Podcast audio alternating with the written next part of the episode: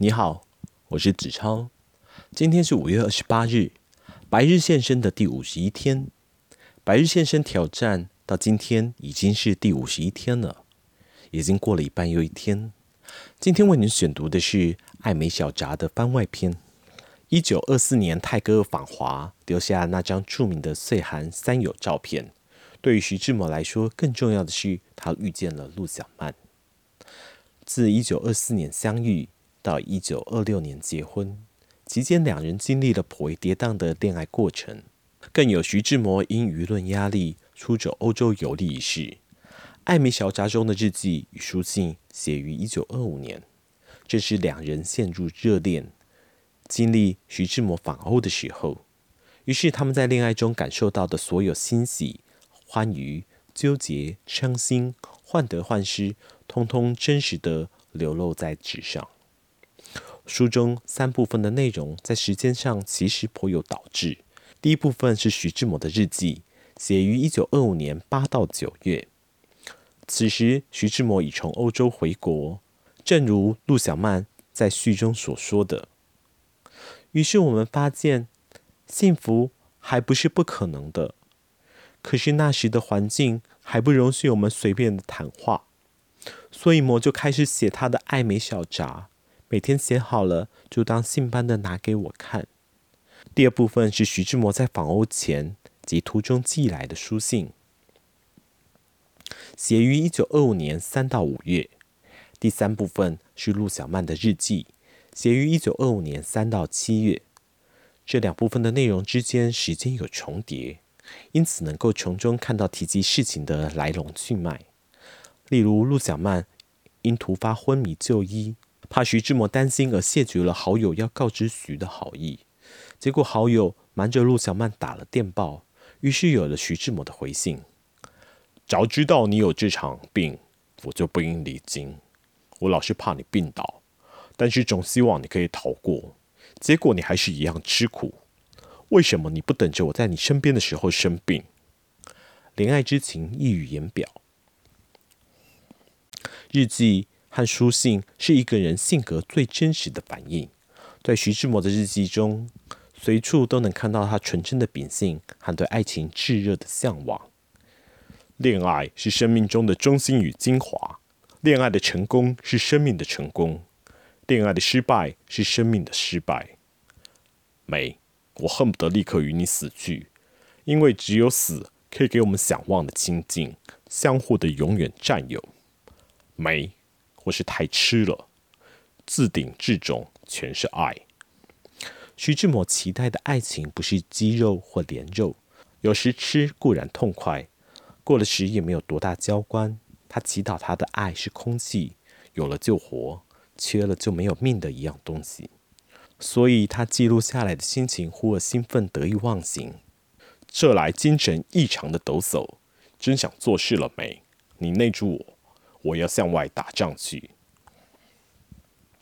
忽而又痛彻心扉，至整夜不眠。一点十五分，天哪！两点十八分，疯了！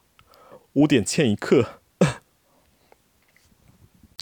在他那里。每一分情绪都十分的浓烈，喜便是狂喜，怨就是怨极。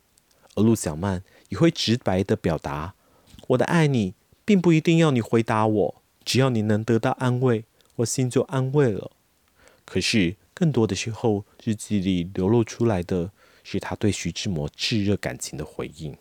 他给我的那一片纯洁的爱，使我不能不还给他一整个的圆满的，用没有给过别人的爱。摩，为你我还是拼命干一下的好。只有你摩，第一个人能从一切的假言假笑中看透我的真心，认识我的苦痛，叫我怎能不从此收起以往的假，而真正的给你一片真呢？还有对现实的不满和无奈，你也不要怨了，一切一切都是命。他一度还因为父母的苦苦哀求。决定牺牲自我的感情去换回陆家的门面，于是，在日记里对徐志摩说：“你我的一段情缘，只好到此为止了。”其实，父母的苦苦哀求，在徐志摩那头肯定同样的经历过。但是和陆小曼不同的是，徐志摩是个性格更加纯粹的人，理想和爱情高于一切，所以无论是在父母的阻拦，哪怕是断绝经济来源，还是为了离婚不顾妻子腹中的骨肉，在他看来都是为了实现自我追求必然要付出的代价，死都不在乎。这些更是眼都不眨一下。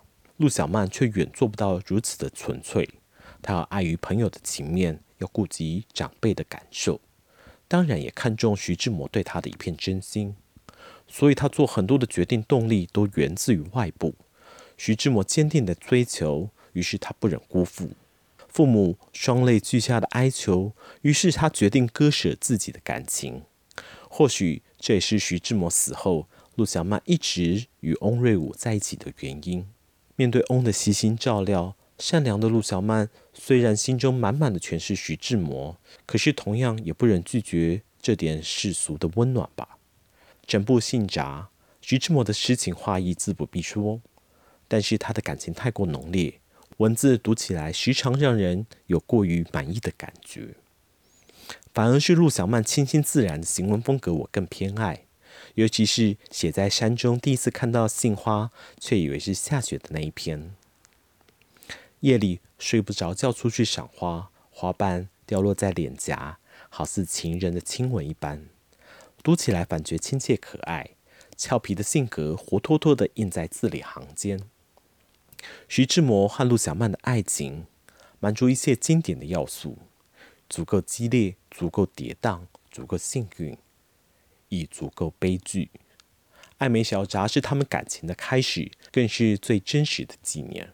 这本信札虽然远非两人文字来往的全部，但是因其记录时间刚好于恋爱的风波期，所以是个很好的切入点，能够窥探两人情绪酝酿与波动的横切面。于是，在徐志摩四十岁那一年，为了尊重他生前所说的“将来我们年纪老了”。可以把它放在一起发表，你不要害羞，这种爱的吐露，人生不易轻得的。这样的意见，陆小曼大胆地将这些书信和日记通通印在白纸上，才有了我们后人追忆这段经典爱情最真实的一手材料。读《爱美小札》，感觉到的是徐志摩的单纯与陆小曼的善良。有的人会愿意写两人后来感情不和的差异。从开始就已初见端倪，可我觉得从一个既定的结果反推过程，怎么说都是合理。假如两人最后白头偕老，是否同样的事就要改为相互迁就，方显真爱呢？所以，我们大可不必追寻那些千丝万缕的联系，只愿从中感受一段美好感情开始时那些最真实的懵懂与悸动，怦然与相愿。岂不更好？好啦，今天的百日现身又到了尾声，那么我们明天见。